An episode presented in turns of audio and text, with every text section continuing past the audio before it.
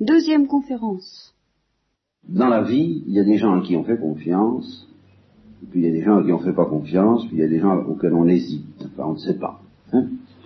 Et c'est beaucoup plus important que les raisons qu'on peut avoir, tout au moins très, très directement, très clairement, quand on leur dit euh, je suis pas d'accord avec ça, je suis pas d'accord avec ceci. Alors quelquefois on cherche la petite bête pour des tas d'histoires, et au fond il y a une autre raison pour laquelle on n'a pas confiance, mais on ne le dit pas. Quelquefois on ne sait pas soi-même. Hein. Alors, la vraie question c'est de savoir, dans tous les problèmes que nous nous posons au sujet de Dieu, est-ce qu'au fond il n'y a pas une suspicion dans notre cœur à son sujet? Est-ce que nous ne le soupçonnons pas de ne pas être tellement bon que ça? Ou de ne pas être tellement sage que ça? Est-ce que nous ne le soupçonnons pas d'être une sorte de, de tyran? Vous savez ce que c'est qu'un tyran? Qui est-ce qui ne sait pas ce que c'est qu'un tyran Personne, vous savez tous. Bon, enfin, un patron odieux, et alors nous sommes tentés de le faire passer en accusation. Voilà ce que dit Perleuve, c'est toujours lui que je suis pour le moment, et je le suivrai encore pendant un certain temps. Et vous dites tout de même, quand on vous parle de Dieu, je crois qu'on vous en a parlé dans le catéchisme, on vous en a parlé comme d'un être formidable, très grand, et qu'il faut respecter, devant lequel il faut se soumettre. Mais avant de se soumettre devant Dieu, ce qui n'est pas si commode que ça, et avant de le respecter comme un patron comme un roi, comme un monarque absolu, ce qui n'est pas si commode que ça. Le Père nous dit, on pourrait peut-être lui accorder au moins ce qu'on accorde aux autres. C'est-à-dire lui accorder le droit d'être libre, de faire lui aussi un peu ce qu'il veut. Il prend des exemples. Il dit, il y a un copain qui vous dit, dimanche prochain je vais à la pêche. Moi je vais aux Rangers. Moi je vais au Caté. Hein, il y en a qui vous disent je vais prendre leurs vacances dans le midi ou je vais prendre mes vacances en Afrique. On dit ils ont le droit. S'ils veulent aller en Bretagne, enfin ils sont libres. Et si quelqu'un vous dit, eh bien, dimanche prochain, justement, nous faisons du catéchisme ou bien nous faisons une partie de cartes, voulez-vous venir avec moi? Voulez-vous qu'on aille ensemble? Voulez-vous qu'on fasse une partie de pêche, de chasse, qu'on travaille ensemble? Vous ne vous dites pas, il dépend, oh, mais euh, et ma liberté, qu'est-ce que vous en faites? Tu me déranges, c'est inadmissible. Pas du tout. Tout le monde est d'accord là-dessus. C'est la vie humaine. Les gens sont libres, et ils sont libres de nous inviter, ils sont libres aussi de ne pas nous inviter à vivre avec eux ou à faire des choses avec eux. Eh bien pourquoi est-ce que nous n'accorderions pas à Dieu ce minimum de liberté que nous donnons aux autres? Pourquoi est-ce que nous n'acceptons pas, je dirais, de le traiter comme un être humain? Et alors, si on se met à traiter Dieu comme un être humain, ce qui va être constant dans la Bible, il se présente comme un être humain. Ça pose des problèmes intellectuels, peut-être, mais justement, ces problèmes intellectuels, nous les mettons de côté pour le moment, un petit peu. Mais dans la Bible, Dieu se présente comme un être humain et il demande à être traité comme un être humain. Et alors, si on le traite comme un être humain, il y a évidemment un certain nombre de choses qui se mettront à prendre de l'importance. Cette notion qui vous est peut-être désagréable parfois, euh, dont vous demandez ce que veut dire du péché. Vous savez très bien ce que ça veut dire dans la vie courante de vous faire de la peine les uns aux autres, ou de faire de la peine à vos parents, ou que quelqu'un vous fasse de la peine. Vous avez bien l'intention d'être traité comme un être humain. Si un de vos frères vous prend un cahier ou un bouquin qui vous appartient, vous êtes bien capable de dire, mais dis donc, c'est à moi. Si vous répondez, je m'en fous, bah, il y a des choses qui va pas, quoi. Enfin, c'est pas très très normal, quand même. Hein? Alors, est-ce que nous trouvons normal, oui ou non, que Dieu demande à être traité comme un être humain Et qu'on ne lui dise pas, je m'en fous. En réalité, on ne lui dit pas, je m'en fous, à votre âge et euh, un peu plus tard, on lui dit, mais vous, vous vous en foutez. Vous voyez Qu'est-ce que ça veut vous foutre que j'agisse d'une manière ou d'une autre? Que je vive euh, d'une manière qui, évidemment, ne sera peut-être euh, pas très agréable pour les autres et pour moi-même, mais qu'est-ce que ça peut vous faire? Vous, vous êtes là-haut, vous en foutez bien, hein, ça, va, ça va très bien pour vous comme ça. Eh bien, je ne discute pas cette question-là pour le moment, je vous fais remarquer qu'à partir du moment où vous dites à Dieu, oh, ça vous est égal, par conséquent, je ne vais pas me gêner pour vous, voilà. je ne veux pas me gêner pour vous. Eh bien, vous ne le traitez pas comme vous traitez vos camarades. Ou alors, si vous le faites, vous avez parfaitement conscience que vous êtes un, petit salaud. Hein, si vous traitez un de vos camarades, vos frères ou vos sœurs, en disant ben, je vais pas me gêner pour elle, alors là, je m'en fiche, puis qu'elle attrape la crème ou n'importe quoi, euh, tant pis, je fais ce qui me plaît, et puis il arrivera ce qu'il arrivera. Je m'occupe pas, par exemple, de savoir si elle est en courant d'air ou pas, j'ouvre toutes les portes de la maison et toutes les fenêtres parce que j'ai envie de l'air et j'ai envie de jouer. Si vous faites ça, puis que vous voyez votre sœur ou votre frère qui a 42 fièvre et qui risque d'en claquer, vous vous considérez quand même comme un salaud. Vous allez vous gêner pour lui. Et eh bien, quand on décide de ne pas se gêner pour Dieu, au fond, on ne le traite pas, on ne lui accorde même pas ce qu'on accorde à ceux avec qui on vit et qu'on considère un peu comme des gens qu'on aime plus ou moins bien, mais enfin tout de même un peu. Bon. Ça, évidemment, vous l'oubliez parce que vous pensez tout de suite à Dieu, grand patron, maître de tout, il est là-haut, il s'en fait pas, et puis c'est nous qui trinquons. Et alors c'est là que nous avons tendance, et ça c'est très important pour le, catéchisme que nous faisons ensemble, parce qu'un jour viendra bien où je vous donnerai quand même la parole, j'espère. Seulement, je ne voudrais pas vous la donner trop vite. Et je vais vous expliquer pendant deux ou trois séances pourquoi. Et la première chose que je vous demanderai, puisque je représente Dieu quand même, quand vous me posez des questions, je représente le Christ, donc Dieu, c'est obligatoire. S'il y a des choses qui vous plaisent pas dans la création, dans la manière dont Dieu conduit les choses, c'est à moi que vous poserez la question. Or, vous pouvez poser la question de deux façons, et c'est ce que Lève explique à propos de ce procès. Dit, dans un procès, il y a deux sortes de gens qu'on interroge. Il y a les témoins et il y a les accusés. Quelle est la différence entre les témoins et les accusés et la différence surtout dans la manière dont on les interroge, les témoins et les accusés? C'est que les témoins, a priori, savez-vous ce que ça veut dire a priori? Ça veut dire d'avance, n'est-ce pas, en gros, hein, et sans avoir vérifié. Eh bien, on leur fait confiance. On leur dit, voulez-vous me dire ce qui s'est passé à telle heure entre vous et telle personne? Avez-vous vu un tel en train de décharger son revolver sur la vieille entière ou ne l'avez-vous pas vu? Qu'est-ce que vous avez entendu? Enfin, on lui fait confiance. Ah bon, merci monsieur. On lui pose des questions, mais on lui pose des questions comme à quelqu'un à qui on fait confiance. L'accusé, eh bien, c'est le contraire. Par définition, on ne lui fait pas confiance. On ne lui fait pas confiance, d'ailleurs, pour une raison très précise au point de vue de la loi, c'est que l'accusé a parfaitement le droit c'est peut-être discuté, mais c'est comme ça. On considère qu'un accusé a parfaitement le droit de mentir pour se défendre. D'ailleurs, qu'il ait le droit ou qu'il n'ait pas le droit, on se doute bien qu'il n'hésitera pas, si sa tête est en jeu, à mentir plus ou moins pour se défendre. Par conséquent, on ne lui fait pas confiance. Et on cherche à le prendre en défaut. Voilà. Alors, ce que vous dit le Père c'est ceci. Quand tu poses des questions à Dieu, à l'Église, au Christ et au prêtre, interroge-toi toi-même et demande-toi ceci, est-ce que j'interroge Dieu comme un témoin ou est-ce que j'interroge comme un accusé? Est-ce que je fais confiance d'avance, d'avance, à ce que le prêtre ou le Christ ou Dieu vont me dire comme ayant des chances d'être la vérité et une vérité plus profonde que celle que je peux comprendre pour le moment parce que j'ai tout de même pas eu le temps de rouler toutes ces choses dans ma tête, ça commence, c'est un début, je débute à peine dans la vie, ou bien est-ce que je lui demande des comptes? Il est évident qu'il y a des tas de problèmes qui vont se heurter dans votre tête, on va vous dire que Dieu est bon et puis vous allez découvrir le mal, par exemple. Ben, vous voyez pas très bien comment ça s'arrange. Alors justement, quand vous posez des questions à celui qui en principe en sait un peu plus, c'est-à-dire au prêtre et au Christ, à ce sujet-là, vous pouvez lui, dire, écoutez, il y a quelque chose qui ne va pas dans mon esprit, je suis dérouté, je, souffre, je suis, je suis dans l'obscurité, je, ne demande qu'à croire que Dieu est bon, mais euh, voilà, il y a ça qui me tourmente. Bon, alors à ce moment-là, ça va. On peut essayer de s'expliquer.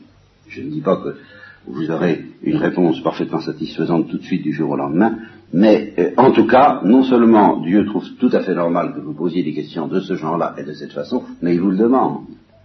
Et il fait des reproches extrêmement sévères aux gens qui veulent pas se casser la tête et se poser des problèmes. Là, je vous parlerai plus tard d'un livre qui s'appelle le livre de Job, dans la Bible. Eh bien, le dénommé Job, il pose des questions comme ça à Dieu, et précisément à propos du problème du mal.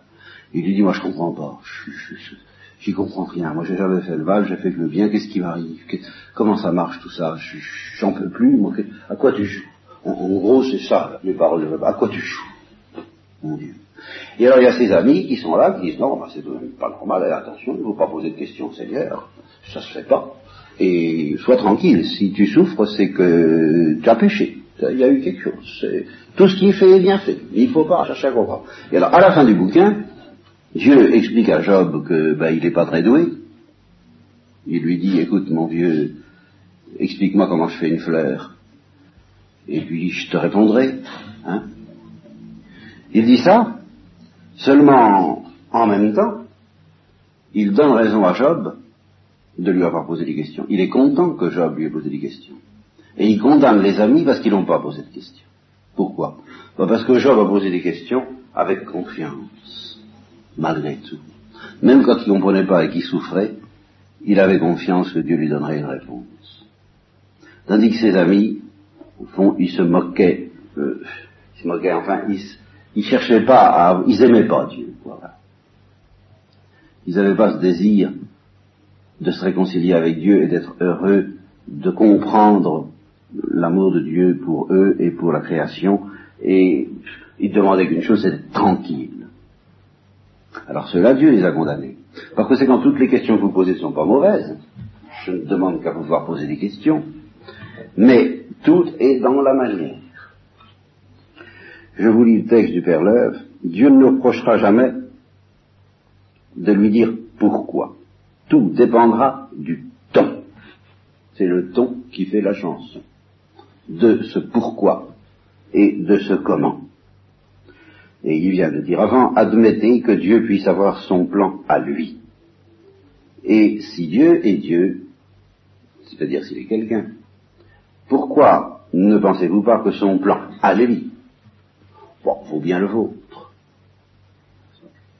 Vous vous dites, oh, moi, à sa place, qu'est-ce que vous voyez à sa place? Je crois que la grande tentation que nous aurions tous, si on nous demandait qu'est-ce que tu ferais à la place de Dieu, serait dire, je ferais rien. Comme ça, il n'y aura pas de problème. Parce que dès qu'on se pense à l'idée qu'on va faire quelque chose, il y a des problèmes insolubles. Si on fait des hommes qui ne sont pas libres, c'est des petits moutons qu'elle intéresse à présent. Si on fait des hommes qui sont libres, il y aura le péché, vous savez ce que ça donne, ou tout au moins, si vous n'appelez pas ça le péché, il y aura tout au moins des difficultés, comme on dit. Hein. Ils ne seront pas toujours d'accord les uns avec les autres, et ils se font beaucoup de mal les uns aux autres. Alors quoi faire? Faire des hommes libres, faire des hommes pas libres? Bon, il n'y a rien à faire du tout. Alors ça, tranquille. Je pense que c'est la seule chose que nous, nous, à la place de Dieu, nous soyons capables de faire. Rien. Alors, vous me direz, c'est la dictature. J'ai pas le droit de poser des questions, de dire pourquoi à Dieu. Alors, si, c'est là qu'il vous répond si, mais tout dépend du ton, du pourquoi et du comment. Et il détaille. Il y a le pourquoi hargneux, qui est une accusation et il y a le pourquoi qui cherche humblement à comprendre. Quand un savant scrute les secrets de la nature, ceux de l'atome ou ceux de la vie, il dit pourquoi et comment. Enfin, pourquoi est-ce que les atomes s'arrangent de telle manière et comment Mais c'est un petit peu dans l'ambiance d'un gosse qui demande à sa mère pourquoi maman le soleil se lève tous les matins, pourquoi est-ce que chez soir, enfin tout, tout tralala dit pourquoi, qui fatigue un peu les parents, mais au fond les parents sont bien contents que leurs enfants leur posent des questions de ce genre-là. Et sur ce ton-là, qui est le ton, fond, d'un gosse qui est, qui est heureux, qui a des questions à poser, qui est heureux de découvrir un monde mystérieux et dont il comprend pas tout, et qui est heureux de poser des questions à sa mère, même s'il répond pas toujours bien, et qu'elle lui dit pas tout, si elle lui dit, bah, tu comprendras plus tard, bah, il est quand même content. Bien. Eh bien, c'est un peu ça le savant.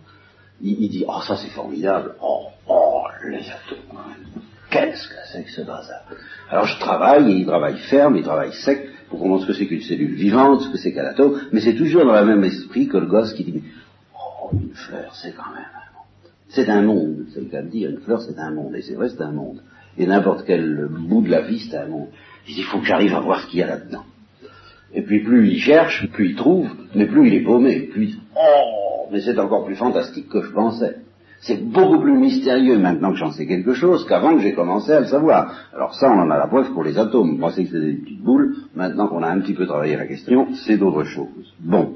Donc le savant, il est prêt à admirer Et il est patient. Les savants sont très patients. Quand vous leur posez une question difficile, ils disent la science n'a pas encore répondu, mais plus tard, peut-être qu'elle y arrivera. Il ne cherche pas à dicter sa volonté à lui. Il échafaude, il fabrique des hypothèses, des théories, puis il essaie de voir si ça marche, puis si ça marche pas, il dit bon, bah faut recommencer. Voilà. C'est ça. Faut recommencer. C'est que c'était pas vrai. Alors là, il ne discute pas. Vous n'avez jamais vu un savant faire une expérience en se disant, tiens, d'après ma théorie, ça doit faire comme ça, ça doit donner tel poids, telle mesure, telle distance, la Lune ou Uranus ou la planète doit passer à tel moment, à tel endroit. Il fait l'expérience et ça marche pas. Alors il dit quand même, le monde est mal fait. Parce que si le monde était bien fait, ça devrait, d'après ma théorie, elle devrait passer là. Il dit, non, c'est ma théorie qui est mal faite. Je recommence. Bon. Au fond, un savant, c'est quelqu'un qui s'efface et qui s'oublie. Et le père dit son pourquoi et son comment, il les prononce comme un amoureux et non pas comme un jaloux. Il y a le pourquoi sceptique. Le pourquoi sceptique, c'est le pourquoi qui doute, et non seulement qui doute, dans le cas, mais qui n'attend même pas de réponse. Et alors qu'il dit, oh là là, comme Pilate, vous savez, quand il interroge le Christ, Christ lui disant, je suis venu pour rendre voyages à la vérité. La vérité, ah là là, qu'est-ce que c'est que ça la vérité? Bon, puis c'est tout, quoi, on passe à autre chose, n'est-ce pas? Alors ça, Dieu ne répondra pas à une question posée comme ça. Oui. Bien. Et, à mon avis, le Christ non plus, et un prêtre non plus, n'a pas le droit de répondre à une question posée de cette façon-là. Faut que vous compreniez un petit peu pourquoi, même humainement. Je vous ai raconté un petit peu pourquoi je cherche moi à faire de l'apostolat, je vous ai dit ça la, dernière fois. Il n'existe pas une seule question que vous puissiez me poser, ou à peu près aucune, sur laquelle je n'ai pas passé des années à réfléchir. Et j'ai accumulé, pour ma part, des tas de choses à dire, très longues, à ceux qui me poseraient ces questions-là. J'y ai mis une certaine violence, j'ai mis une certaine passion. Alors si quelqu'un vient me trouver et qui me pose la question avec la même violence, avec la même passion, mais en même temps avec confiance et humilité, que j'y ai mise moi-même quand j'ai cherché, alors moi je mets le paquet, comme on dit, je lui fais profiter, c'est d'ailleurs ce que j'essaie de faire avec vous, de tout ce que j'ai essayé de comprendre et de découvrir. Mais si je m'aperçois que ce quelqu'un va dépenser toute mon énergie sans en donner lui beaucoup d'énergie, parce qu'il traite ça un petit peu à la légère par-dessous la jambe, ou il cherche à servir de cette question-là comme d'un prétexte pour ne pas s'occuper de Dieu ou ne pas vraiment être fidèle à l'évangile, or vous comprenez, je ne peux pas me permettre, et on ne peut pas se permettre de dépenser des trésors d'énergie pour répondre à des questions de ce genre. Alors vous me direz, vous les laissez tomber. Non, on ne les laissera pas tomber. Mais la manière de s'en occuper, ce ne sera pas de répondre à des questions, ce sera autre chose. Ce sera peut-être de courir après eux pour leur donner des, témoignages de quelque chose qui les fasse réfléchir, mais ce sera certainement pas de discuter indéfiniment sur les questions qu'ils posent sans y mettre au fond tout le sérieux et toute l'humilité nécessaire. Bon. Il y a, au contraire, dit le Père un pourquoi douloureux peut-être, mais confiant. Il y a les pourquoi que nous posons comme des enfants en colère. Et il y a le pourquoi de la Vierge Marie qui demande des explications devant l'amour du Christ, qui demande à l'ange comment ça se fera-t-il quand l'ange de l'Annonciation lui annonce justement qu'elle sera la mère du Sauveur. Hein. Il y a le pourquoi du Christ à l'agonie. Mon Dieu, mon Dieu, pourquoi m'as-tu abandonné? Alors ça, celui-là, il reçoit une réponse qui est la résurrection. Seulement ce pourquoi, justement, est suivi de l'autre parole du Christ, mon Père, je remets mon âme entre tes mains. Ben, est-ce que c'est sur ce ton que nous, ou tout au moins vos camarades, et souvent les grandes personnes, posent des questions à Dieu, au Christ, à l'Église et aux prêtres? Je crois qu'on peut en discuter. Et le ton, c'est plutôt celui dont on interroge un accusé, c'est-à-dire, on lui demande des comptes. Pourquoi Dieu a-t-il décidé de venir sur terre? C'est absurde. Pourquoi le Christ est-il mort sur la croix? Il aurait bien pu s'y prendre autrement et sauver les hommes autrement. Pourquoi l'Église? C'était pas nécessaire. Pourquoi un pape? Il aurait suffi de, de, du concile, par exemple, n'est-ce pas, l'assemblée des évêques. Bon. Et alors, le Père Leuve euh, imagine que si Dieu avait fait la terre carrée, eh bien, on lui dirait, bah, il aurait mieux valu qu'elle soit ronde. Hein? Si le Christ n'existait pas, on dirait à Dieu facilement, tout au moins dans le monde occidental, car comme nous allons le voir tout à l'heure ou la prochaine fois, les musulmans, c'est pas du tout comme ça qu'ils traitent Dieu, c'est très curieux.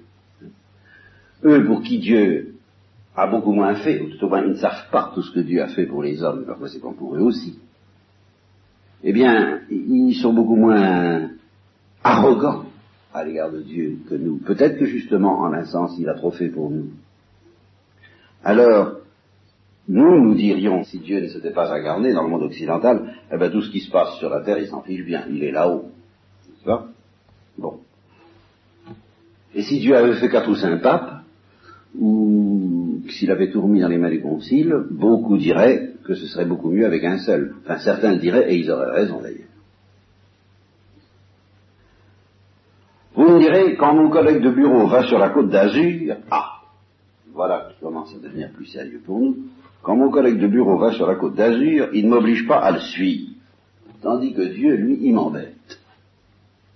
Eh bien, encore une fois, quand vous vivez avec les autres, à moins de vouloir vivre comme un solitaire absolu, vous êtes bien obligé de tenir compte tout de même un peu de leurs désirs et de leur volonté.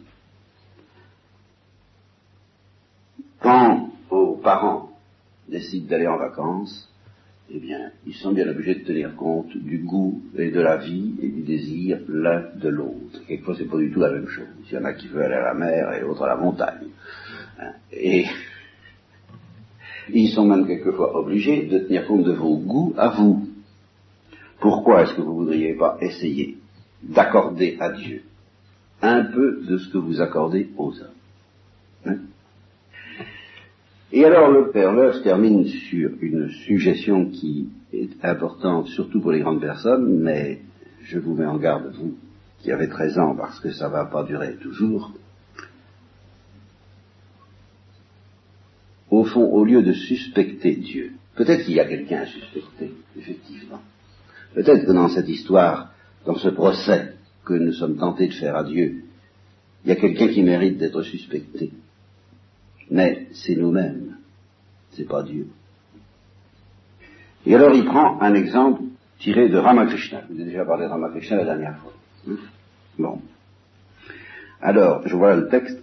Voilà des marchandes de boissons. C'est une histoire. Quelques marchandes de boissons reviennent d'un marché éloigné de chez elles et elles sont surprises le soir par un orage et par la grêle. Alors il faut qu'elles se mettent à l'abri et vont chez un fleuriste. Alors le fleuriste les accueille très bien. Il dit, bah, écoutez, vous allez passer la nuit chez moi, ça va très bien. Et alors, elles couchent dans une pièce où il y a des fleurs. Et il y a l'odeur des fleurs, une odeur très délicate, très fine. Eh bien, elles ne peuvent pas supporter cette odeur. Elles n'encaissent pas. Pourquoi? Bah, Parce que pour elles, il n'y a qu'une seule odeur qui passe, c'est l'odeur du poisson. Hein.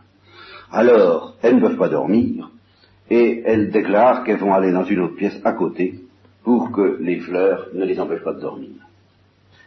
Et aussitôt qu'elles ont fait ça, eh bien, elles ronflent à qui mieux mieux, et voilà ce que dit Ramakrishna en conclusion, telles sont l'influence et la puissance de l'habitude, l'âme qui est attachée au monde. C'est pas un chrétien qui dit ça, c'est un hindou. L'âme qui est attachée au monde et qui est élevée dans un milieu matérialiste accoutumé à des pensées matérialistes, ne supporte pas longtemps une atmosphère de pureté et de renoncement sans se sentir gêné et mal à l'aise. Alors peut-être que nous avons beaucoup de mal à comprendre les voies de Dieu parce que justement nous sommes des poissonniers et que le parfum des fleurs, ben, ça nous dégoûte. Et je dirais même quelquefois que ça nous empêche de dormir.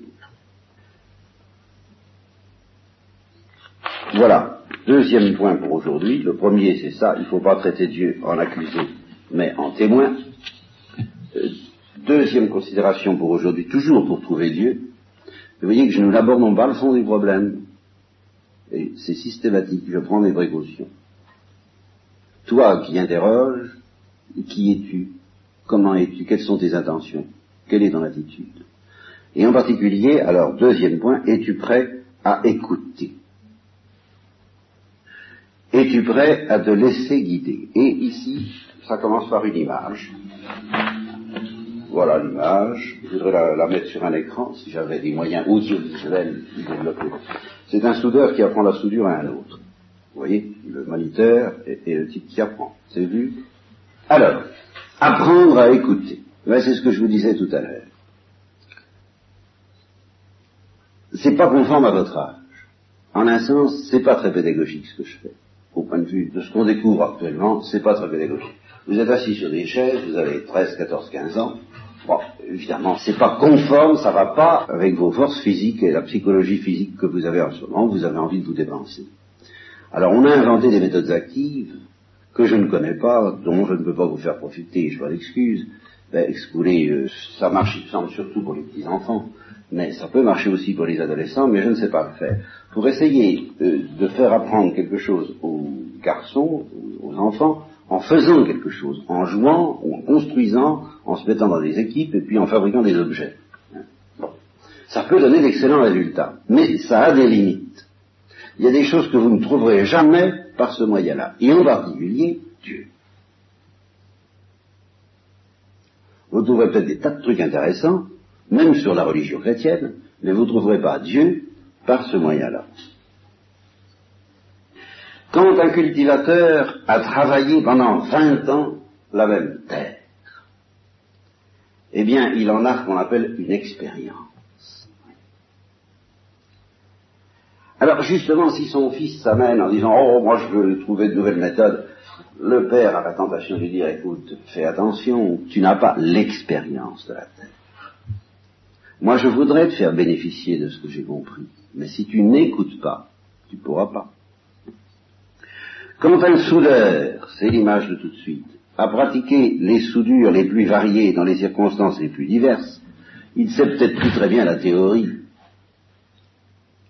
de la soudure, mais il a appris, il sent le point de fusion du métal, il sent à quel moment il faut arrêter la soudure. Eh bien, dit le Père ce que je vous ai dit tout à l'heure, ça fait 27 ou 28 ans que je m'interroge sur Dieu. Voilà plus de 17 ans, je peux en dire autant, que des hommes, des femmes me posent à leur tour les mêmes questions que je me posais à moi-même, c'est ce que je vous disais tout à l'heure.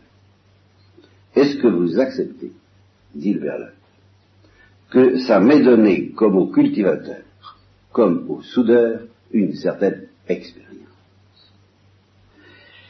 Eh bien, si vous acceptez ça, je vais vous dire, c'est toujours le qui parle, quelle est la principale difficulté, quel est le principal obstacle que vous allez rencontrer en cherchant Dieu. Car beaucoup de personnes cherchent Dieu, mais ne prennent pas la bonne route et même prennent la route opposée à celle qui mène vers lui. Pourquoi? Parce que elles voient comment, d'habitude, dans le domaine des choses scientifiques, on cherche. Elles prennent modèle sur les chercheurs scientifiques. Et qu'est-ce que font les chercheurs scientifiques? Ce sont des techniciens qui construisent. Ils assemblent des matériaux, ils tracent des plans, et puis ils vérifient si ça tient ou si ça ne tient pas. C'est comme ça qu'on fabrique une fusée, par exemple. Hein. C'est comme ça qu'on l'expédie en plein ciel. On fabrique, on agit, et on atteint un but. Eh bien, dit Perleuve, quand il s'agit de chercher Dieu, si on s'y prend comme ça, on échoue toujours. Pas comme ça qu'on y arrivera. Au contraire, la vraie recherche de Dieu ressemble beaucoup plus à celle d'un homme qui fait comme vous le faites ce matin. Seulement, je suppose que vous le faites volontairement puisque vous venez volontairement. Je souhaite que vous le fassiez de plus en plus de bon cœur, parce que c'est capital. Quelqu'un qui, après s'être assis, écoute. Oui. Et c'est normal. Parce que Dieu, vous n'allez pas le bâtir. C'est pas quelqu'un qu'on va bâtir, c'est pas quelqu'un qu'on va fabriquer, c'est pas quelque chose qui va sortir de vos efforts. C'est quelqu'un qu'il faut recevoir. Et quand vous recevez quelqu'un, eh vous commencez par asseoir et par vous écouter. Et il dit s'asseoir, écouter, ce n'est pas une démission et ce n'est pas une paresse. Au contraire, vos maîtres vous disent quelquefois que vous êtes paresseux parce que vous n'écoutez pas. C'est la seule manière écoutez, de se laisser imprégner par quelque chose qui est trop grand pour vous.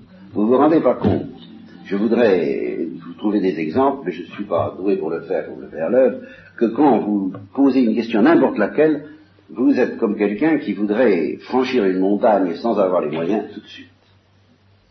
Je ne peux pas vous répondre à tout immédiatement. Pour savoir le secret d'un ami, je n'ai qu'un moyen, c'est de l'écouter, surtout si je devine, et alors c'est ça qui est très important, que cet ami a des choses graves à me dire, et que je ne les connais pas. Si au contraire, vous parlez tout le temps, remarquez que ce n'est pas le cas, hein, je ne peux pas vous le reprocher, mais moi je ne vous parle pas de ce que vous faites maintenant, mais de ce que vous faites peut-être en dehors de ce catéchisme, et puis de ce que font vos camarades, de ce que font tous les gens la plupart du temps. Si on parle tout le temps, on ne connaîtra jamais le secret intime de cet ami, même si on parle de ce secret tout le temps. Si on discute sur le plan de Dieu tout le temps, les gens qui ergotent et qui disent Ah euh, oui, mais moi je voudrais bien savoir pourquoi Dieu a fait ci et ils ne comprendront jamais. Pourquoi? Ben, Parce que c'est comme la musique. Il faut d'abord s'asseoir, il faut éteindre les lumières, il faut faire le silence, et puis il faut essayer d'entendre cette musique. Alors quand on a commencé à l'entendre, ah, on se dit oui, évidemment, ça change tout, puis on essaie alors à ce moment-là d'expliquer aux autres. S'ils n'ont pas entendu, on peut toujours s'aligner.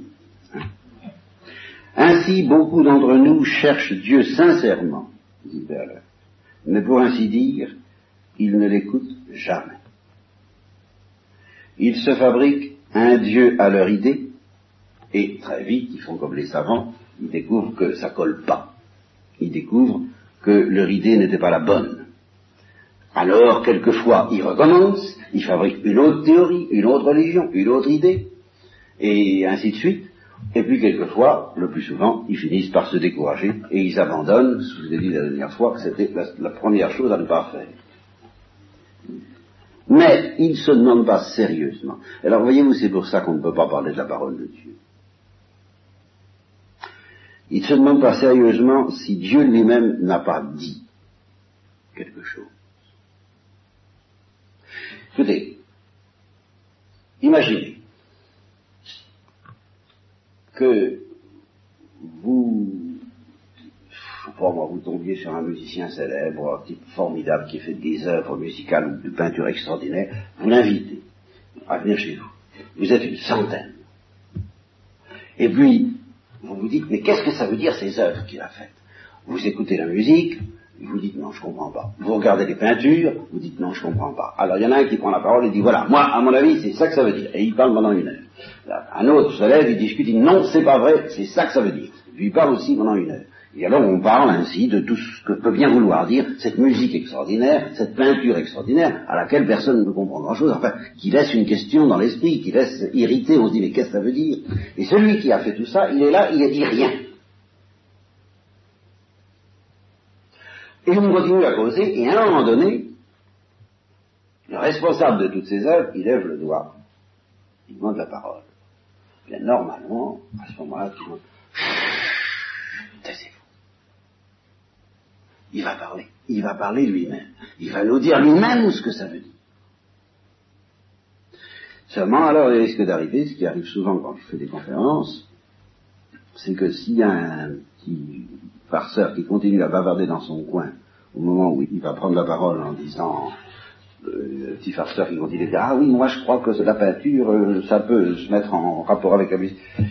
Le gars qui est responsable et qui a levé la main pour parler, il s'arrête, il dit, j'attends quand vous aurez fait le silence.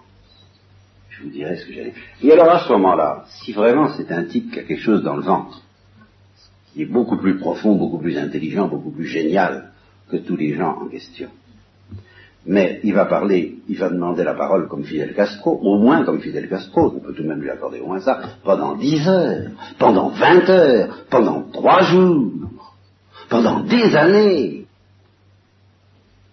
Et avant de juger ce qu'il a dit, eh bien, il faudra qu'on ait tout entendu. Parce que on n'est pas de niveau, les gens qui sont dans la pièce, ils ne sont pas de niveau pour comprendre ce qu'il a voulu faire. Alors dit, moi je veux bien vous expliquer ce que j'ai voulu faire, mais je vous préviens, ça va être long. Et je vous préviens, je ne veux pas la pendant que je parle. Après, vous pourrez poser des questions. Mais laissez-moi vous expliquer les choses. Alors, voyez, la parole de Dieu, la Bible, ça. Si à chaque parole de la Bible, vous arrêtez, vous fermez le machin et vous dites Ah, qu'est-ce que vous en pensez? Tiens, oui, en effet, on peut en. Euh, et vous, risquez de ne pas écouter vraiment ce que Dieu veut dire. Pour comprendre ce qu'il a dit dans la Bible, c'est un tout. C'est immense la Bible. C'est vraiment, c'est exactement ce que je viens de vous évoquer là. C'est Dieu lui-même qui a parlé. Et qui dit, ah vous voulez savoir pourquoi j'ai fait la création? Vous voulez savoir pourquoi j'ai fait les choses de telle et telle manière Ben moi je vais vous l'expliquer, moi. Mais attention ne m'arrêtez pas au bout de deux phrases en disant Tiens, c'est curieux, mais ça ne m'éclaire pas, ça ne me convainc pas, ça ne m'enlève pas tous mes doutes et ça ne m'enlève pas toutes mes difficultés. Attendez, je n'ai pas seulement deux phrases à vous sortir, j'en ai des milliers. Et alors, vous me faites un procès, moi je vous fais un procès. Vous me faites un procès parce que vous me demandez si ce que j'ai fait est bien fait, vous demandez ce que ça veut dire, mais moi je vous fais un procès. Est-ce que vous êtes en état de comprendre ce que j'ai à vous dire à ce sujet-là? Est-ce que vous faites ce qu'il faut pour ça? Est-ce que vous m'écoutez comme il faut? Voilà la question que Dieu nous demande avant tout. Et dans la Bible, c'est ça. Alors, je ne voudrais pas que tout ce qui se dit depuis, même les curés qui prêchent, les bouquins, les manuels, les catéchistes, que les arbres vous cachent la forêt. Il ne s'agit pas de répondre à toutes les questions qui se posent à propos des hommes, il s'agit de quelqu'un d'absolument énorme. Dieu existe ou n'existe pas, ça, je vous ai demandé la dernière fois si vous y croyez, vous dites oui, vous y croyez. Bon, il y en a qui en doutent. Je dirais pas que peu importe. Même si quelqu'un doute de l'existence de Dieu, si on lui dit, écoutez, venez ici, grand spectacle dans la rue, je suppose qu'il y a un cinéma, Dieu parle. Alors, il repasse devant ça, il se dit, Dieu, Dieu parle, d'abord est-ce qu'il existe? J'en sais rien, mais ça vaut peut-être la peine de se renseigner. Bon. Ça vaut la peine de se renseigner d'abord pour savoir s'il existe, et puis ensuite pour savoir ce qu'il dit. Alors, il paye sa place, et il entre dans le, truc en question, dans le cinéma ou dans le théâtre, pour entendre Dieu qui parle. Et pendant ce temps-là, eh bien, même s'il doute de Dieu, il écoute. Eh bien, le cinéma ou le théâtre en question, c'est justement les églises, les temples, enfin tous les lieux où on commente la parole de Dieu, où on écoute la parole de Dieu. Je dis la parole de Dieu, c'est pas une parole comme les autres qu'on peut détailler en tranches, c'est un tout. Bon. Alors la troisième chose que dit le Père aujourd'hui, et je n'y insisterai pas parce que nous arrivons à l'heure, sur l'attitude à prendre pour pouvoir trouver Dieu et pour que notre catéchisme puisse servir à quelque chose, c'est de se laisser guider. Et il va expliquer qu'il y a trois guides qui mènent à Dieu trois guides, et je n'en fais pas partie, je vous préviens. Je ne fais pas partie des guides qui mènent à Dieu. Moi, je ne suis qu'un, je suis le type qui fait visiter le musée ou qui fait visiter la, parole de Dieu. Mais les guides qui vont vous mener à Dieu et qu'il faut écouter, c'est d'abord la nature. Il faut savoir la regarder d'une certaine manière. Il y a des choses très laides dans la nature. Il y a des horreurs. Mais avant de, regarder les horreurs et les laideurs qu'il y a dans la nature, il faudrait peut-être apprendre à regarder ce qu'il y a de bon. Parce que ce qu'il y a de beau dans la nature est absolument ahurissant. Et euh, si les choses sont laides dans la nature, si le mal est horrible, c'est dans la mesure même où ce qui est beau dans la nature est beau. Je veux dire que qu'est-ce qu'il y a de plus horrible au monde qu'un visage humain défiguré? Quand on a torturé des hommes et que leur tête est complètement décomposée, c'est horrible. Pourquoi est-ce que c'est horrible? Ben, Tout simplement parce que le visage humain est beau. Si le visage humain n'était pas beau, un visage défiguré ne serait pas laid, ce serait pas horrible. C'est justement parce que le visage humain est si beau que c'est tellement horrible de toucher au visage humain. Mais alors, il faudrait peut-être d'abord apprendre à s'émerveiller devant un visage humain qui est beau et en retirer de la joie. C'est le premier guide. Le deuxième, ben, c'est la Bible. C'est le livre qui vous est donné. Et, bien sûr, il faut le lire. Mais pas le lire n'importe comment. Je vous ai déjà laissé entendre un peu comment il faudrait le lire. Et le troisième guide, c'est le plus important. C'est Dieu lui-même qui est au fond de vous-même. Alors, qu'est-ce que ça veut dire que Dieu est au fond de vous-même? Là, je prétends pas vous l'expliquer ce matin, mais je vous préviens, voilà encore de ces énormes vérités qui sont tellement profondes qu'il ne faut pas vous imaginer que vous pouvez comprendre que Dieu est au fond de vous-même à la manière dont je vous dis, vous savez, la montre est là. C'est quelque chose de beaucoup plus formidable que ça, et de beaucoup plus incompréhensible que ça, et de beaucoup plus merveilleux aussi que ça, que de dire que la montre est sur cette table. C'est beaucoup plus vrai, mais c'est beaucoup plus difficile à comprendre que Dieu est au fond de vous-même, et que c'est du fond de vous-même, comme le soudeur, là, par derrière. Celui qui apprend la soudure, ce que je vous disais la dernière fois, il se situe par derrière et au plus intime de vous, et il essaie de vous guider. C'est lui qu'il faut écouter par-dessus tout. Hein. Alors, ça, vous le trouverez tout à l'heure. Pas tout à l'heure pour ceux qui vont discuter. Ceux qui vont discuter, c'est ce soir, c'est-à-dire à la messe. Hein. Mais tout à l'heure, pour ceux qui vont aller à la messe, essayez de croire que moi, vous savez, j'ai fait un petit peu comme euh, les baraques foraines. J'ai fait la parade. J'ai dit entrez, entrez, nous avons des premières, nous avons des troisièmes, vous allez voir ce que vous allez voir, c'est sensationnel, c'est du spectacle. Hein. Alors, euh, venez, ceux qui veulent venir. Et puis, le spectacle va commencer. Et le spectacle, eh bien, c'est la messe. C'est la messe, et surtout, c'est ce que Dieu, lui, a à vous dire. Moi, ce que je vous dis, c'est pas grand-chose. Plutôt, c'est énorme, mais c'est grossier. Pourquoi que c'est grossier? Ça, j'y reviendrai longuement et souvent. Parce qu'au fond, ce que j'ai à vous dire, c'est une seule chose. C'est Dieu vous aime. Alors, il y a deux manières d'approfondir ça. On peut se dire, oh ben on va discuter. Qu'est-ce que ça veut dire? Pourquoi? Comment? Bon, moi, ça vous donnera pas le goût. Si vous n'avez pas senti au fond de votre cœur quelque chose qui vous fait vous douter que Dieu vous aime, comme un père, et plus qu'un père, vous savez, tout ce que je dirais, ça ne sera pas grand-chose. Et alors ça, c'est vraiment embrayant, c'est à la messe en particulier, mais en faisant un petit effort pour communier sérieusement quand vous communiez, c'est là que vous apprendrez à goûter et à pressentir que Dieu vous aime.